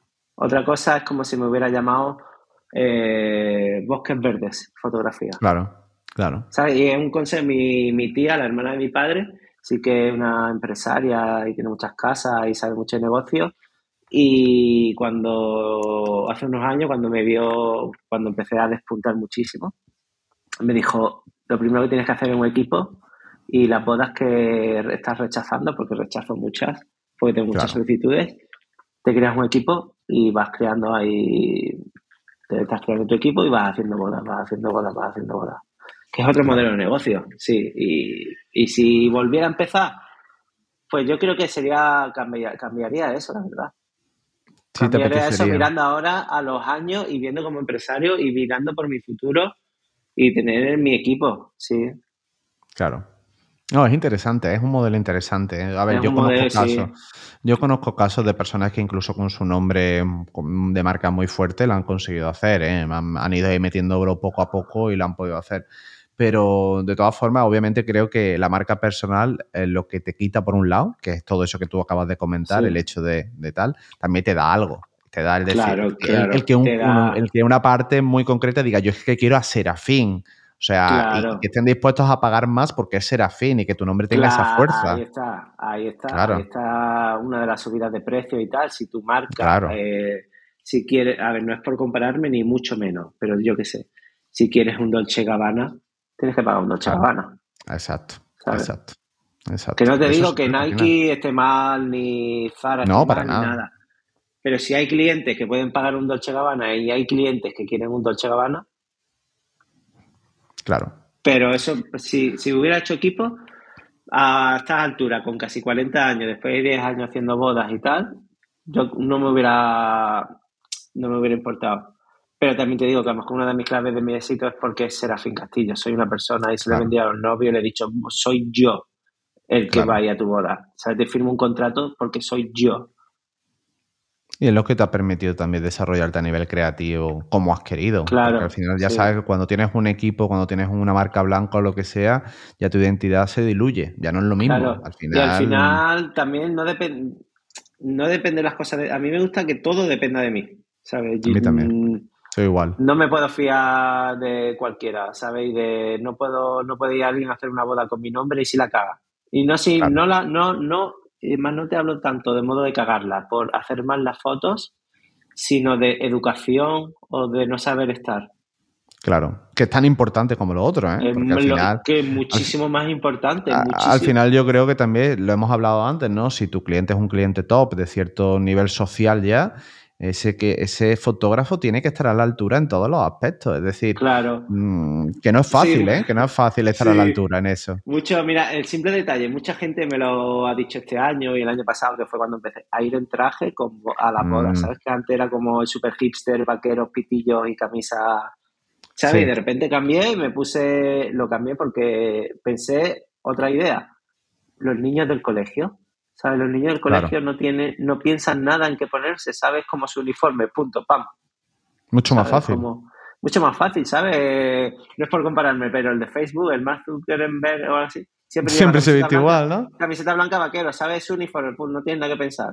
¿sabes? Es una preocupación menos, es una preocupación menos y, das un estatus diferente, las cosas como claro, son. Claro, das un estatus, es que tristemente vivimos en una sociedad muy materialista, ¿sabes? Yo he tenido bodas en las que yo he ido en traje y otros compañeros no han ido tan arreglados y hay invitados que me han dicho que bien vas, tío, que, bien verte así, acorde a, una celebración tan importante. Claro, yo o sea, que no digo que esté, no digo que haya que ir en traje, ni digo que haya que cada uno vaya como se sienta cómodo y pueda trabajar. Pero en mi caso, yo he visto que en el estatus social en el que me quiero mover o en el que me estoy moviendo, pues tengo que eh, saber estar en los sitios. Claro. No, y al final yo creo que muchas veces lo hablo con la gente, ¿no? Em, más allá de la fotografía y de que tu web sea una maravilla. Yo, desde mi punto de vista, dos de los puntos más importantes, uno es tu marca personal y tu apariencia. Es decir, no que seas más guapo, que seas más feo, pero sino lo que transmites con tus gestos, con tu movida. Con... Y, otra, y otra es la comunicación, es decir, que tú te comuniques con cierta seguridad, que sepas a quién le estás hablando. Es decir, no es lo mismo hablarle a tu colega. Yo le hablo a mi colega y yo me doy cuenta que hay mucha gente que no gestiona eso bien. Y al final es un mm. problema de los gordos, porque es que, mm, joder, hay, hay, ciertas personas que queramos o no se han educado en una clase completamente diferente a la nuestra y esperan ciertas cosas. Y eso es tan importante que lo estudiemos y tan importante que lo machaquemos como el SEO, como Instagram y como cualquier otra cosa. Así de claro. Porque en una boda, siempre lo he dicho, y creo que fue también, ha sido también una de mis claves, en la boda mi cliente no es la pareja, mi cliente es todo el puto mundo. ¿Sabes? Todo el puto mundo. ¿Sabes? No sabes quién está mirando. Sabe quién no quién está mirando o quién por hacerle una foto a una pareja o de un gesto te va a decir, oye, es que te vi en la boda de fulanito, me encantó la foto que me hiciste con mi pareja y dije, tienes que ser tú. Claro, claro. Es que, Yo hice que no lo hago aposta, pero por ejemplo, esta, esta última semana, en una boda, la hermana tenía cuatro hermanas. Pues me dediqué en el cóctel a las cuatro hermanas a sacarle fotos con su novio. Oye, chicos, ¿por qué nos ponía aquí? Pum, pum, pam. Las tengo encantadas. Claro, claro. Sí que es así. Sí que tampoco, o sea, tampoco estamos hablando de física cuántica, estamos hablando de lógica No, son cosas lógicas. Es, lógica pura. que lógica pura cuando piensas como una novia. Claro, claro. Me voy a tatuar eso yo, ¿eh? Se lo voy a tatuar a la gente que... No piensas como un fotógrafo de, ah, yo estoy en el claro. yo no le hago fotos a la gente comiendo, yo me quedo aquí y tal. ¿Sabes? Yo en el coche estoy todo el... Te hablo del coche porque es mi momento preferido. Me estoy todo el rato moviendo, todo el rato buscando parejas, todo el rato. Estoy incluso pendiente de los padres. ¿Qué tal, padre? ¿Cómo estás? Eh, ¿Estás bebiendo? ¿Quiere una cerveza? ¿Sabes? Como... Y lo hace sentir cómodo y da más de lo que da un fotógrafo al final. Ahí, ahí, creo que está la clave. Es decir, hay una cosa que, que no aparece en tu web, que no va a aparecer en ningún PDF de precio y es el servicio este que tú das como profesional, que eso va mucho más allá de las fotos. Eso va mucho más allá. Eso va, mm, eh, que si ves la novia sedienta, llevarle una copa o llevarle una botella de agua, ayudar, ayudar a la abuela que se está intentando sentar. O sea, va mucho más allá. Llevar bien, entender una dinámica familiar que a lo mejor es compleja. Es decir, porque tú a lo mejor entras en una casa y aquello es un Cristo. aquello es un Cristo. Y tú, si eres un buen profesional, ayudas a la novia a sentirse cómoda, ayudas a que la presión baje, ya sea con una broma, ya sea haciendo una foto, ya sea quitándote del medio cuando te tienes que quitar. Y es que eso es importantísimo. Ahí es donde la gente se da cuenta de que tiene un profesional de verdad delante. No tanto en la foto. En la foto ese día no se da cuenta. Se da cuenta es después. El trato, el trato de antes, de durante y después. Por ejemplo, yo el día antes de la boda o cuando estoy viajando, yo estoy avisando a los novios en plan, oye, eh, estoy, me monto en el avión, oye chicos, ya he llegado, tal. Mira, claro, que noten. Además que creo que te ha pasado a ti hace poco. Eh, y me canceló mi vuelo, ¿sabes? Bien. Me, tenía el sábado por, boda por la mañana en Gerona y mi vuelo era el viernes a las 6 de la tarde en Málaga. Dios. Me lo cancelan y me dan el siguiente vuelo el sábado a las 11 de la noche. ¿Sabes yo qué tenía que hacer? Posible. ¿Yo qué tenía que hacer? Pues eh, me pillé el último asiento del AVE de ese día Málaga-Madrid, que no sé cuánto me costó, no quise, no quería ni mirarme, ni mirarlo todavía. Eh, me fui a Madrid, pasé tres horas en un hotel eh, y me levanté a las seis de la mañana para irme a Barcelona y llegar a las nueve. ¿Sabes? No avisé. la novia me escribió y le mentí a la novia. Le dije, no, chicos, todo bien, todo perfecto. Estoy aquí en el, estoy aquí en el, hotel, en el spa. Estoy en el spa ya, ¿no? Aquí viene la cagada, que ahí también me pareció como súper egoísta por parte del hotel. Hasta de puta madre el hotel, tal. No, obviamente no me paso por el hotel, me voy directamente a la boda. Claro. Y estoy haciendo, llegué como 15 minutitos antes y estaba en el coche preparando el equipo, cambiándome la camisa y tal para ir a la casa del novio. Me llama el novio, me dice, Serafín, ¿dónde estás? Eh, que me ha llamado el hotel y me ha dicho que, no has pasado allí la noche. ¿Qué pasa? Joder. ¿Sabes? Y le dije, mira, eh, te lo digo a ti, me ha pasado todo esto, todo esto, tal. Y me dijo, Serafín, muchísimas gracias Muchísimas gracias por no decir absolutamente nada y solucionarlo. Claro, claro. ¿Sabes? Eso, es un profesional. Muchísimas gracias por no decirnos nada y, muchísimas gracias por no decirle nada a mi pareja. Claro. Es que ese momento, si es el día previo a la boda, ya no lo va a repetir. Ella no lo va a poder repetir. Y aunque luego la boda sea genial y tú llegues a tiempo y tal, esa noche la pasa puta esa chica. Esa pasa puta. Entonces lo que me pareció mal fue que el hotel llamara en plan pidiendo 50 miseros euros por la noche que no había pasado en el hotel. ¿Sabes? eso me parece muy egoísmo, tío. Llamándote, sabes que el día que te casas sabías que yo era el fotógrafo y llamas al novio para pedirle 50 euros porque el fotógrafo no aparecía.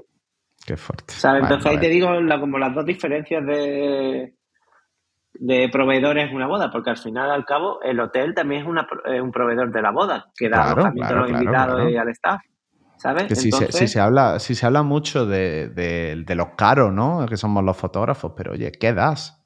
¿Qué das? Es que tú das mucho más que fotografía. Claro, en, la mayoría de las ocasiones. Sí, esto me da pie a decir, a lo mejor por, para solucionar o por solucionar problemas que pueden pasar como estas cosas, por eso mi precio es más elevado. Claro, porque sé cómo tener un plan B y un plan C, claro, Porque si te pasa esto, tengo dinero suficiente o gracias a lo que cobro tengo mi colchón para problemas que puedan pasar. Claro, y tienes tus medios. O sea, al final lo que tú acabas de contar es eh, muy parecido a lo que me ha pasado a mí este fin de semana. Yo mm. pude conducir, pero a mí se me juntó un segundo problema, que llego a la boda y, me ocurrió la pesadilla de cualquier fotógrafo. Recibo un mensaje en Instagram de mi novia que tenía eh, este fin de semana diciéndome, Joy, ¿a qué hora llegas hoy a la hacienda? Y yo estaba literalmente a 9.000, 10.000 kilómetros de, esa hacienda, ¿no? O sea, yo sinceramente, cuando comprobé los correos, comprobé que efectivamente eh, yo llevaba razón, yo, yo tenía la fecha bien apuntada y ella se había equivocado. Y ahí hay dos ahí hay dos líneas de acción. Por un lado, me desentiendo, digo, oye, mira, mm, esto es así, yo estoy haciendo una boda, lo siento mucho, buena suerte. Yo no soy así. Yo me volví loco hasta que conseguí mandarle dos fotógrafos desde Puerto Rico antes de que comenzara la boda. ¿Qué pasa? ya no solo no he tenido ningún tipo de crítica ni de mal rollo por parte de la novia, ni muchísimo menos, sino que todo lo contrario. Y ya me lo ha dicho. Antes, antes de siquiera ver la foto, que yo la foto todavía no la he visto porque me la tienen que mandar los fotógrafos de allí. Pero me ha dicho, Joy, mm, te voy a estar agradecido eternamente. Me quería poner la review ya y digo, no, no me pongan ninguna review todavía porque es que no he hecho nada. Ahí vamos, ahí vamos. Que, hay muchas formas de gestionar las cosas y ser un fotógrafo de calidad o un fotógrafo de nivel va mucho más allá o sea, yo sinceramente creo que hay mucho más de, de todo tu marca personal y de lo que tú eres como persona que lo que mm, la gente ve desde fuera de fotografía y tal. Pero bueno, ahí está. Oye, claro, pero em, esto no está... los clientes... Ah, venga, vamos directo. No, te iba a decir que los clientes al final, o como se ve desde fuera, o lo que creemos nosotros, los mismos fotógrafos, es que nos pagan por las fotos que hacemos. Y no nos pagan por las fotos, nos pagan por la experiencia o por el saber estar o por lo bien que vamos a solucionar cualquier problema que pueda pasar. La combinación de todo, la combinación de todo. Es que, claro, al final es muy, curioso, ¿no? Porque, como comentabas al principio, eh, aquí se valora el fotógrafo de moda. Aquí se, se valora a, pues yo que sé, a un fotógrafo gastronómico. Pero el único fotógrafo, más allá del fotoperiodista de guerra, que también, pero el único fotógrafo que llega a un lugar sin saber qué condiciones de luz va a tener, si los modelos se van a dejar fotografiar tal y como quieran, o si va a haber factores externos que le molesten o que no le molesten, somos nosotros. Al final tú puedes tener toda la experiencia que tú quieras, pero te pasas el día entero improvisando y adaptándote a lo que tienes delante. Fotógrafo de moda tiene otros muchos talentos que yo no voy a entrar a discutir porque además yo no tengo ni puñetera idea haciendo esto, pero lo tienes todo bajo control. Lo tienes todo bajo control. Nosotros no. Sí. Y, a eso se une el gestionar a personas que están viviendo uno de los días más emocionales de su vida, para bien y para mal. Eh, y eso no es fácil. Y eso no es fácil. Claro, también te digo una cosa. Hablando de este tema, tuve una boda de gente así importante en que eh, la pareja no quería, no quería contratar videógrafos de boda, sino que contrató unos videógrafos de empresa tal, de marca, hacían, hacían vídeos de marca muy Corporativo, ¿no? Corporativos. ¿Qué pasó? Que el día de la boda estaban, estaban como patos mareados, ¿sabes? Porque yo sí se sabía el momento del speech o el momento cuando una novia iba a abrazar o tal. Ellos estaban perdidísimos. Claro, claro, eso pasa. Es la especialización al final. O sea, claro, no, es lo mismo, claro. no es lo mismo tenerlo todo controlado que, que, llegar a una boda de primera. Pero bueno, sí. de eso se trata, por eso estamos ahí. Bueno, vamos a ir terminando. Y a mí me gusta terminar ahora las entrevistas con una ronda rápida, ¿vale? Que la gente ya se quede un poco. Y quiero tocar un poquito de, inspiración, ¿vale? Que al final a la gente siempre le gusta inspirarse un poco. Sí. Em, así que vamos a ello, rápido. ¿Cuál fue la última película que emocionó a Serafín Castillo? Eh, la última película, no, la serie Dahmer.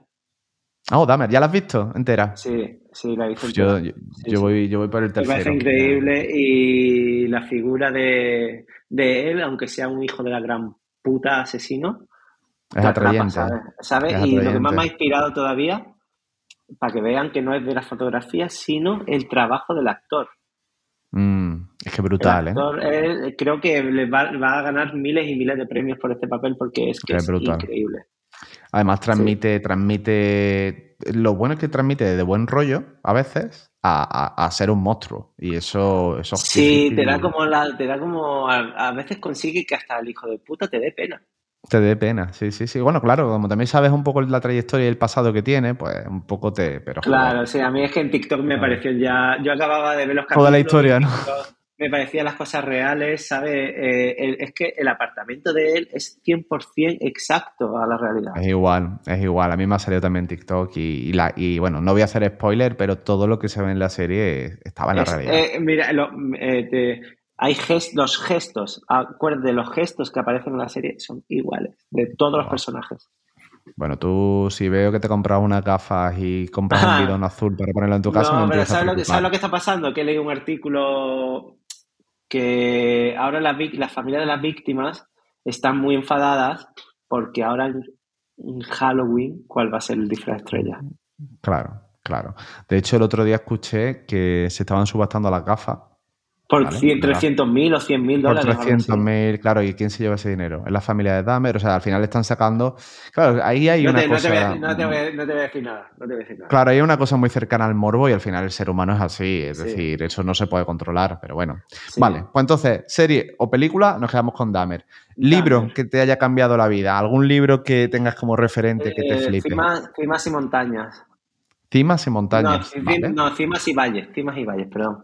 Cimas y vallas. ¿Sabes el autor Cimas o y no? valles. Eh, te lo digo ahora mismo, lo voy a buscar. Eh, Joder, es- pensaba que me ibas a dar un dato histórico ahí. Cima y- no. Eh, es, es como cuando empecé a ir al psicólogo, a mi psicóloga, porque hablo de esto. Cuando haces una boda muy guay, te crees que has llegado a tu, a tu cima, ¿sabes? Claro. De repente y ahora dices, ¿ahora qué? ¿Sabes? Y va ahí en el valle. Cuando has Y llegado viene el y valle. ahí vas el valle, pero de repente te das cuenta que después del valle es que hay otra cima más alta, ¿sabes? Qué guay. Es como, eh, y te habla de eso, es como, por ejemplo, yo decía, hostia, es que he hecho una boda al lado del Machu Picchu. Ahora, ¿qué, qué Claro. es lo siguiente que puedo hacer? ¿Sabes? Claro, ¿Qué es claro. lo siguiente? Pues te vienen otras, te vienen otras, otras, otras cimas. Después de esa boda me fui a hacer boda a gente famosa y después conocí a cantantes de reggaetón y después me metí en otros círculos y tal. Entonces, como, eh, aunque tú te crees que estás en, un, eh, en, un en una cima que no vas a volver a subir, esa cima de repente se vuelve en un valle. Y a lo mejor por Claro. eso he estado los 10 años, porque yo he dicho, vale, he llegado aquí, ¿qué puede haber más? Pasa algo y me pasaba algo más. Entonces, eso, cima y valle. Os lo recomiendo es muy cortito, es muy fácil de leer. A mí me cambió la vida, la verdad. Y cuando estás de Vale. bajón también te vale para eso. vale, pues lo vamos a apuntar. Luego lo ponemos tener- debajo. Tienes que tener tiempo para estar en tu valle y estar en la mierda y también tal. ¿sabes? Y apreciar Como- eso, apreciar esa parte apreciar también. O sea, Como la película esta de Disney de los sentimientos, ¿sabes? Que se pierde la Sí. tristeza o algo así. Y en verdad te está diciendo que es que la tristeza también es importante. Claro. No, no, y es así, es completamente cierto. Si no, no tiene sentido. Es como estar Sí. continuamente feliz, no lo valoraría. Sí. Eh, vale, un lugar en el que te gusta perderte. Un lugar que me gusta perderme, pues mira, eh, me encantan los paseos, con, aunque sea muy típico el balcón de Europa, con mi perra y Ote. ¿Sabes? Y Ah, bueno, sentarnos en la no, no hay reo- sitio. y sentarnos en la reola y ver la gente pasar y además mi perra se sienta y empieza como a, a, a, a- a ver todo, a- parece que juzga a la gente mi perra, ¿sabes? Como- A lo mejor. me a lo encantan mejor esos momentos. Sí, sí, seguramente. En cual, Em. me encantan esos momentos, ¿sabes? Es algo tan simple y soy tan feliz, ¿sabes? Con un, rayito de sol naranjita en la reola. Justo, justo, justo era la siguiente pregunta. ¿Qué hace feliz a Serafín Castillo? Pues, me hace, pues mira, me hace feliz terminar el día en el sofá con mi chica viendo la tele y mi perra modo horno eh, a las piernas. Me hace feliz eh, ir a entrenar, ¿sabes? Tengo la suerte de que me hacen feliz cosas muy cotidianas, ¿sabes? He aprendido a eso también, ¿sabes? Que no, no, que la felicidad no implique que sea algo muy importante o algo que sea Muy puntual. grande.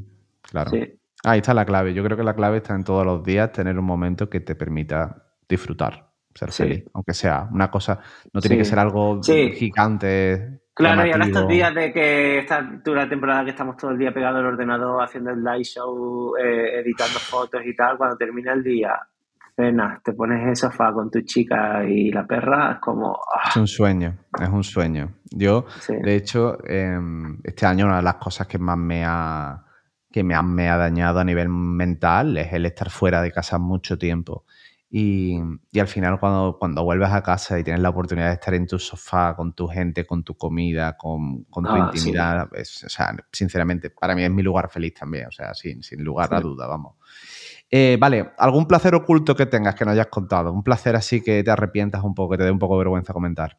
Si es que tienes alguno, ¿eh? Mm, No, no, además es un placer, tengo un placer raro, pero es que estoy orgulloso de él.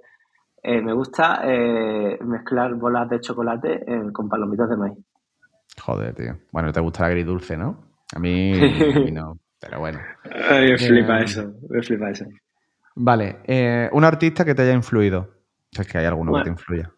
Un artista, por ejemplo, de, mira, de música, de música, aunque suena muy típico y eh, me metía mucho siempre con él porque todo el mundo lo usaba en live show y ahora viene a Madrid, Bon Iver.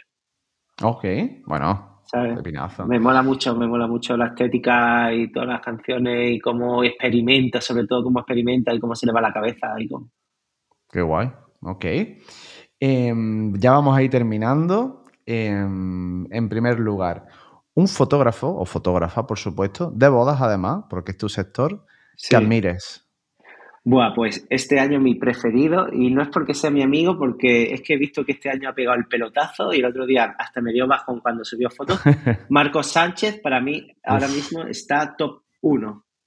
Sí, sí, sí. No, está no, en un nivel. pero fotografía, clientes, eh, transmi- transmitir la marca. Ahora mismo Marcos Sánchez para mí es el puto top 1. No porque sea uno de mis mejores amigos. Bueno, Pero yo, estoy es muy- que he yo- dicho, yo a es- Marco es le estoy muy de- agradecido. Es un tío que a mí que me este- dijo muchas veo cosas cuando este- comencé. Es que este año, eh, no sé lo que le ha pasado, este año ha sido como ¡boom! He dicho, hostia, digo, Marcos cabrón, Marcos cabrón, Marcos cabrón. Qué guay, qué guay. Sí, Bueno, para mí ahora top 1. Eh, vale, y ya, por último, para terminar, una persona que te gustaría escuchar en este podcast, para que tratamos de traerla. Vale, vale. Pues eh, Cayuela, tío. Cayuela, además, su visión de empresario y tal, 100%. Mi Sí, lo tengo, lo tengo ahí apuntado porque además lo que tú dices, la parte empresaria, o sea, además de Sí, además que tú has estado hace poco con él y tal, ¿sabes? Como Sí, sí. ¿sabes? Eh, Como- es increíble, es una persona que tiene ahí un conocimiento vasto. De él vasto. aprendido muchísimo también. De él Sí. muchísimo. A mí me encanta el hecho de que tenga tan claro cuál es su trabajo y cuáles son sus límites. Creo que eso no, mucho, no a muchos nos pasa y, y es brutal. Pues sí, pues habría que hablar de eso, de límites. Límites, límites. Bueno, hablaremos de ello. Sí, si viene Cayuela hablaremos de límites. Eh, bueno, Serafín, eh, nada, se nos ha pasado, a mí se me ha pasado la hora y media Volando. volando. Podríamos estar aquí otra hora y media hablando, pero bueno, Sí. ya, ya me he dado cuenta que creo que esta es la medida ideal eh, del podcast. Eh, dentro de, de la cajita de comentarios, pues pondré obviamente todas tus redes sociales, eh, TikTok incluido. eh, TikTok, y, sí, be, por favor. y- y Be Real, que creo que Be está Real. ahora en tendencia también, todo, todo Sí, para que, además me- para que me tengan encanta acceso. el berril. Me encanta el A mí me encanta también. Es como lo dice, es que es lo más real, es que es súper real, ¿sabes? Y no me y si estoy tumbado Y en no el hay sofá, postureo, en la pie- eh, no hay postureo. Y si estoy Es en el sofá tumbado en la pierna de otro, lo saco, ¿sabes? Como soy súper feliz. No, de eso se trata. Yo pondré todo lo- el contenido ahí para que la gente contacte contigo. De nuevo, agradecerte que hayas Nada. venido a House of Rebel, tu transparencia, tu simpatía. Siempre que lo necesites. Y, y nada, hablamos prontito. A todos los que estáis escuchando, pues de estar atentos. eh, tendremos podcast cada, cada dos o tres semanas. Espero que os haya gustado. Serafín, te dejo que te despidas tú de, de nuestra audiencia. Un besito. Pues nada, chicos, eh, muchas gracias por este ratito que hemos pasado todos juntos. Espero que haya sido agradable, estés editando, estés conduciendo, estés paseando. Y nada, recordad, ser felices eh, y darle importancia a lo que realmente tiene. Ya está. Chao. Chao, pescado.